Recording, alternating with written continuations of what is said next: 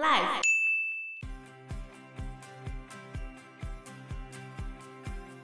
所以持久战对俄罗斯来讲是不利的，因为你们打久了就没钱了，哦，对，你也买不到外国的武器。俄罗俄罗斯它本来就有很强的重工业啊，对啊，所以自己制造的话，应该还是 OK，只是会很穷，会穷的苦哈哈的。真的很穷。 Hello，大家好，我是 Joe。我啊是方娜，我是 Anna，今天我们录音的时间是二月二十八号。最近大家最热门的一个话题就是俄乌战争。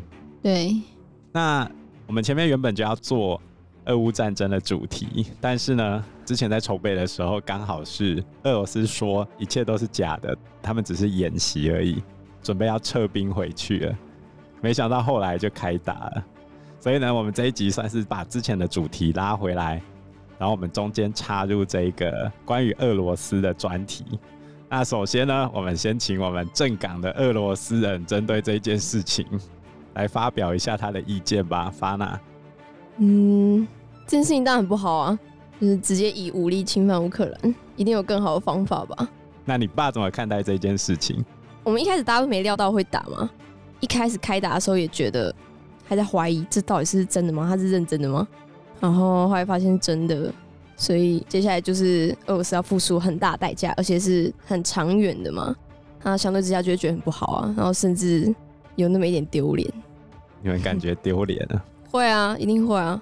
在我们录音时间二月二十八号的这个时候，基本上俄罗斯的局面已经变成全球在制裁它。对于俄罗斯人民来说，就是应该也是有一些人是反对的吧，对啊，大部分人是反对吧？大部分的人是反对嗯的。在开战初期，俄罗斯街头就出现了大规模的抗议示威，各地城市都有人抗议啊。普丁也逮捕了大概一千多人。但是没有用啊，抗议无效。那你们俄罗斯老家那边怎么看待？你有打电话回去俄罗斯老家那边有吗啊，有有有有有，他们很紧张吧，就怕之后越演越烈，然后可能变什么三战之类的，嗯，哦所以应该是有点难度。我们录音时间的前一天晚上，也就是二月二十七号到二月二十八号凌晨这一段时间，普丁宣布他的核武要进入备战状态。然后到二月二十八号清晨的时候，美国也开始要求在俄罗斯的所有美国公民撤离俄罗斯。所以假设俄罗斯用核武攻击的话，它就会变成全球公敌。会可是我觉得这样俄罗斯人民也蛮很惨，对啊，但是你们又不抗议，抗议被抓起来 要啦，要抗议多一点啊要！怎么抗议多一点？我觉得有时候就很难讲，不然你看缅甸的人也是抗议，嗯，无效。到底要怎样抗议才会有效？ 可是俄罗斯它算半民主国家，实际上他们的反对派的领袖现在是被普丁关在监狱里面。不过他有接受采访哦，那他说了什么？反对开战啊，他嗯绝对反对。就反对无效就被抓起来关 啦。那你爸对这件事情还要讲什么啊？就真的觉得很惨，然后对俄罗斯一点利益都没有。为什么一点利益都没有呢？做这件事情的成本已经高过于原本预期的收获了。话说回来，你们怎么看待乌克兰这个国家？我们自己是觉得还好，因为乌克兰不是有一部分是亲欧，有一部分是亲俄的嘛。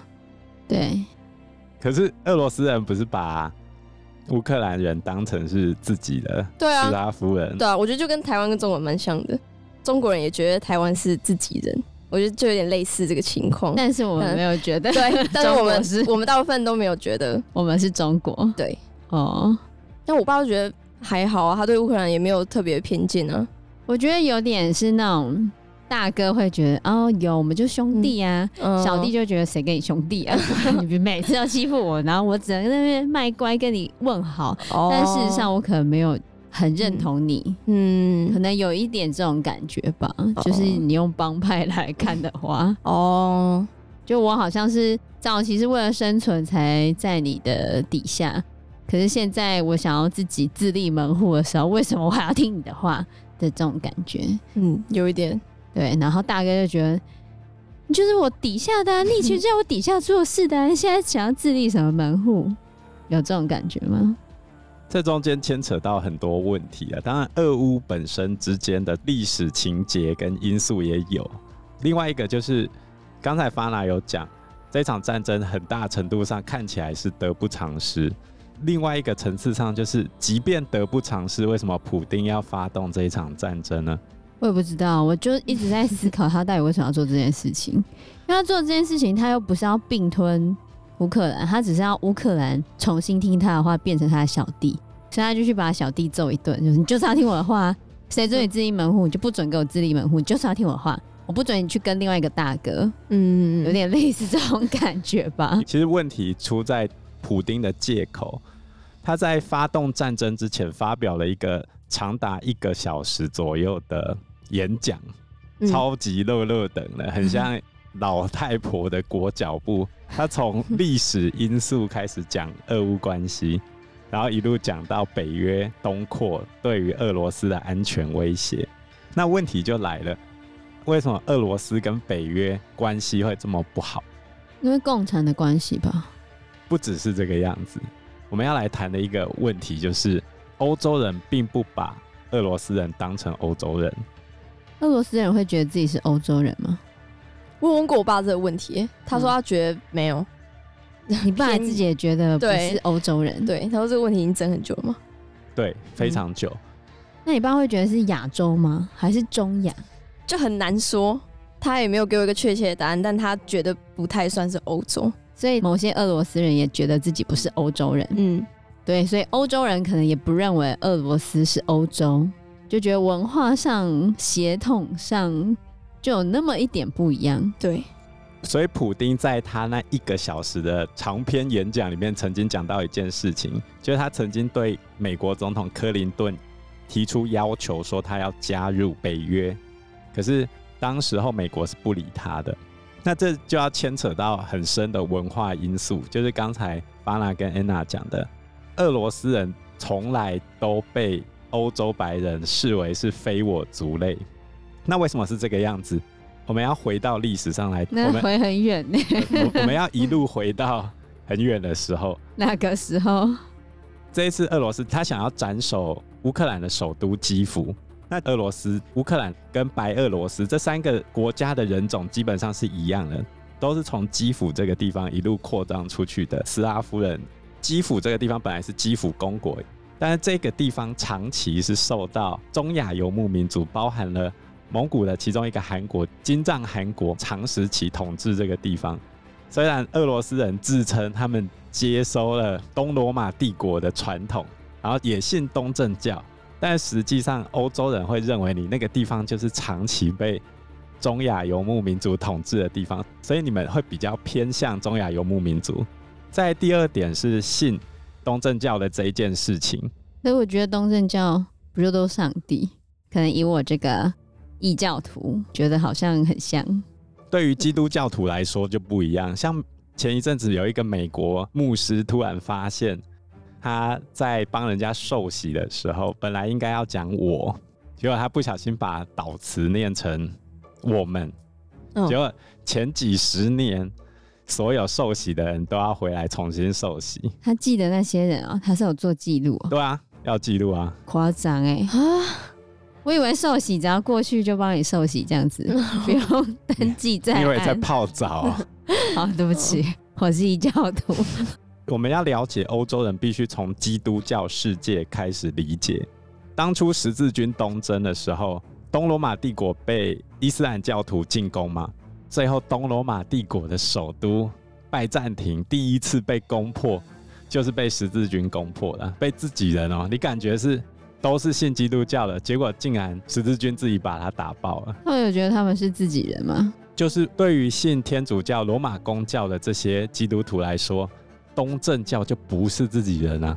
有差那么远哦、一个讲拉丁文，一个讲希腊文，哪会一样？哦，再加上人种，他们是斯拉夫人，斯拉夫语系，我以为他们是因为斯拉夫不是就是 slave，把他们当奴 隶，所以看不起他们。好，对不起，不单纯是看不起，就有是看不起的意味吗非我族类啦。啊如果从历史远古的角度，也许多少有一点，可是你到现在不至于是这个对，样子啊因为已经，过好几百年。我在讲应该他不会我讲的是一个很深的历史背景，为什么欧洲人不把俄罗斯人当成欧洲人呢、对啊，但是俄罗斯自己也觉得不太像，对不对？ 嗯，文化认同感不太一样。对，所以你看到这一次乌克兰被攻击，美国要不要派兵去救乌克兰这件事情啊？在美国有举办民调，他的民众认为应该出兵的不到百分之三十。我觉得是因为阿富汗之后吧，大家觉得为什么我要帮别的国家保护他们的国不家？对，哦，不是吗？如果是台湾的话，它是过百分之五十的。真的吗？哦所以他把我们当成自己人，呃，应该说欧美他们怀疑乌克兰人的对这一件事情是存在的，怀疑因为他嗯他们的什么忠诚度吗？他们就不是自己人嘛。然后再来第二个就是忠诚度也是一个问题。等一下，，那台湾是自己人吗？ 你就是从你这样的问题逻辑是来台湾说的是话第一岛链嘛，等于是控制中国要出海的第一岛链嘛。它的关键节点，以势力范围来看的话，整个太平洋是美国的内海。如果台湾被中国拿去的话，就是钻个洞出去了。钻但是个洞出去，不是应该是本来太平洋美国势力范围是到台湾，到台湾海峡。就是你第一岛链以东全部都是美国的啊。对啊，所以包含台湾啊。但是如果如果台湾被拿掉，就等于把那突个出去啦，把塞子拔开啦。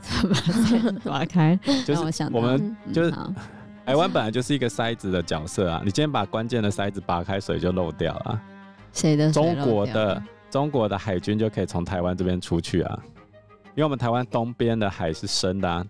只要潜水艇从东部出去，你就侦测不到了。哦，所以欧美各国为什么那么疑虑乌克兰？主要原因是，如果今天乌克兰像阿富汗政府军的那个政权一样，你给他多少武器，他都直接投降掉。所以反过头来说，战争打到这个地步，跟乌克兰人展现出他很强的反抗意志有很大的关系。可是现在也没几天啊，你怎么知道在几天之后会哎俄怎罗样斯呢就倒闭了，是这 样吗？变国际孤儿，现在已经有这已种经感觉。已经是。对啊，那里面的人民到底要怎么办？以后要买什么东西那要怎么办？是买得到外面的东西吗我？不知道。你看台湾不卖晶片给他，那你们的车用或者是民生用的那些东西，如果外界全部封锁的话，俄罗斯本来就是一个依靠石油、天然气输出，然后来去购买很多民生用品回来的国家。那你今天做了这件事情，被被当敌人，被当全球公敌的时候，然后怎么办？但是俄罗斯他们经济本来就比较跟欧洲这边是脱钩的，可是现在不是欧洲而已啊，现在不是全世界都因为在它本来就跟全世界算是独立的，它已经被制裁很久，嗯从二零一四年克里米亚战争之后就被制裁到现在。而且俄罗斯从苏联共产主义阶段的时候，其实它的经济就已经非常畸形了。比如说，法纳，你回去俄罗斯的时候，你会看到很多俄罗斯本产的制品嘛，就完全是俄罗斯人制作，从头到尾是俄罗斯人制作的东西。很少吧？因为俄罗斯长期都只发展重工业嘛，轻视民生工业，随便搞就好了，所以它跟外界的连接不是很强。也许它需要从外国进口一些货品对，啊，这样怎么会叫廉洁不强？但是它可以不进口，就让大家过苦日 子啊。所以，所以原来是这样，所以苏联时期的时候，还发生过民众跑去新疆跟中国新疆接壤的地方，用武器去换面包，还有用摩托车去换面包的。这么夸张？太扯了吧？所以俄罗斯的经济非常畸形，这导致它跟外界是比较断裂的状态，因为它本来就已经差了，它也不会觉得能够差到什么地方去了。没有，我想起来了，我们忘记他那边还有一个国家会死忠的支持他，而且那个国家刚好是 世界工厂，所有东西都从那边买就好了，不 是吗？倒也不单纯是这个样子，就是它经济原先跟世界的连接就是比较弱的。它除了天然气跟石油往外卖之外，几乎不太出口工业产品，除非是军火类的啦。对啊，俄罗斯所以他根本不在乎你制裁我啊，我又没做你生意，有啊。如果外国不跟他买的时候，那他石油你天然不气要买卖石油，谁石油天然气是不是就往上涨嘛？如果今天出口量只剩下一半，可是石油涨一倍，那不哦我不是赚一样钱？哦因为现在也不会说全世界完全封锁他，完全不跟他买，还是会有跟他买的就对了。因为它的原物料是必需品嘛，嗯你，非跟我买不可嘛？那你制裁我这个有什么意义？你制裁我，你的东西也出不来啊。我可以跟别的国家买啊，所以俄罗斯为什么要趁着冬天发动战争？你当然可以跟别人买，问题是冬季的消耗量就一定不够嘛。欧洲人要吹暖气耶、对啦，嗯很冷。所以现在的发动时机点已经是最后最后找机会发动的时间了。夏天大家就不管你了，没差，我靠你吃穿。所以俄罗斯很容易宣战，因为他不太怕一开始的制裁，但是对他而言最可怕的事情是后面的子弹跟飞机飞弹需要花的钱是一样的。所以持久战对俄罗斯来讲是不利的，因为你们打久了就没钱了，哦，对，你也买不到外国的武器。俄罗斯俄罗斯它本来就有很强的重工业啊，对啊，所以自己制造的话，应该还是 OK，只是会很穷，会穷的苦哈哈的。真的很穷现在已经很穷 了，哦，超惨的。二零一三年俄罗斯的人均 GDP 达到高峰，差不多是一万六千美金。二零一四年打完克里米亚之后，就开始一路下跌，到二零一六年的时候只剩下八千七。就砍半啊，就砍半半，一万六嗯变八千。那很少哎、对啊，是台湾的三分之一。呃台湾已经突破三万美 了。我感觉不出来我们突破三万美，我们台湾二零二二年的人均 GDP 是三万四千八百八十美金。 你说什么？有吗？二零二二年，今年才刚开始，不能这样讲，你要讲二零二一年，二零二一年是三万两千九百一十七美金，有吗？就是大家年收入将近一百万，对吧？平均呢、对吧？够可怜，那一定都是台积电拉高 的。然后俄罗斯只剩下八千多。这一波经济制裁下去之后，就会更惨。就再砍半嘛。难怪你爸爸之前回去的时候，他的薪水感觉很低。对，你爸之前的薪水是不是大概两万出头，还是两三万？两三万哦，就是很低。换成台币嘛？对对可对对，那时候是因为俄罗斯的币值跌了，好像是在没跌之前的话，可能还可以接近四万台币吧。但跌了之后，同样的工作，他只能活在俄罗斯。对 所以你爸不是回到台湾吗？嗯对，那为什么他会回来台湾呢？第一就是薪水很低啊，而且重点是他们还付不出来，他们有欠我爸薪水，啊，欠你爸薪水啊？对，他们是有欠钱的，俄罗斯的公司吗？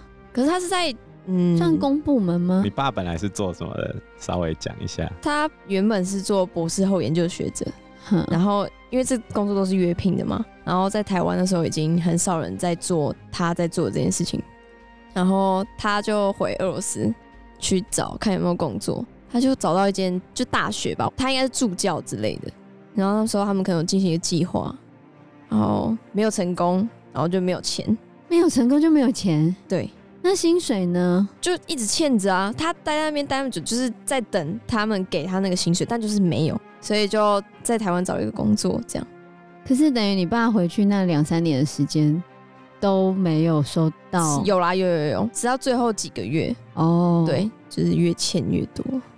大学、欸、对啊，大学大学还可以欠薪水啊？可大学不是国家嗯的吗可？是你爸不是对那个普丁的印象不错吗？没有啊，没有啊，没有没有不错。九十几对趴的支持率、欸，好，那他可能是那几趴的反对，还是说在官方问的时候，大家都会说、嗯哦很好哦很好，但哦心里可能面、吧没有说出心里话，那你爸的心里话是什么？就没有很喜欢他，从头到尾。为什么他那时候就说他都没有在管贪污啊，这一这次次的发动攻击也跟贪污没什么那关这系？一次就哎错误的决定。哦，我就觉得他做了错误的决定。对啊，或者有觉得想他清，楚吧？或者觉得他在做决定的时候并没有为人民着想。对，他不为人民着想，为什么要发动战争？我就不知道啊， 我外人看不出来他到底在干嘛。嗯以我这个外人就觉 得他到底目的是什么？对啊，恢复古俄罗斯的荣光，他的目的比较像是之前古巴飞弹危机，苏联跑去美国的后院去插飞弹阵地嘛，所以美国没办法接受，同样的俄罗斯也没办法接受它的临街的地方被插飞弹阵地，所以它需要缓冲区。这个理由在一九三九年的苏芬战争，就是苏联打芬兰的时候用过一模一样的理由。所以这一次几个争议的位置，就是乔治亚在中亚的位置，俄罗斯的南边，还有乌克兰，还有芬兰，它这次也发生了。他就说，如果战事持续升级的话，他们不排除也想要申请加入北约，放弃中立化。简单来说，就是俄罗斯的核心部位离这几个地方太近了，然后北约如果到那边去插飞弹的话，他们是没有反应时间的，举例来说，基辅到莫斯科就只有八百六十公里，以现在的飞弹的速度，你反应时间会变得非常短。你知道大概花多久时间？飞弹啊、嗯，对，飞弹，飞弹你的要速度，看哪一颗你是要吗？看哪一种。如果以现在的洲际飞弹超高音速飞行的话，每秒就七公里，所以大概两分钟左右就射到了。那很快哎、对吧？两分钟，你可能就还跑没多久就被发射过来了。天啊，可是干嘛对人家那么有敌意？他只不过，嗯，好好吧，算了，我好像不能这样说。如果今天中国在海边插一颗飞弹，他们台的湾确也会插生气了很 多飞弹、啊。呃，我们没有资格生气， 所以我们也买了很多飞弹。好，我们都来插好插满。因为时间关系，我们这一集节目就到这边喽。有任何的建议都可以在留言区告诉我们，或者是直接在 Facebook 或者是 IG 嗯留私讯言我们，嗯我们都会回应你哦。那我们这一集节目就到这个地方喽，谢谢谢大大家，家，谢谢大家，嗯拜拜。拜拜拜拜。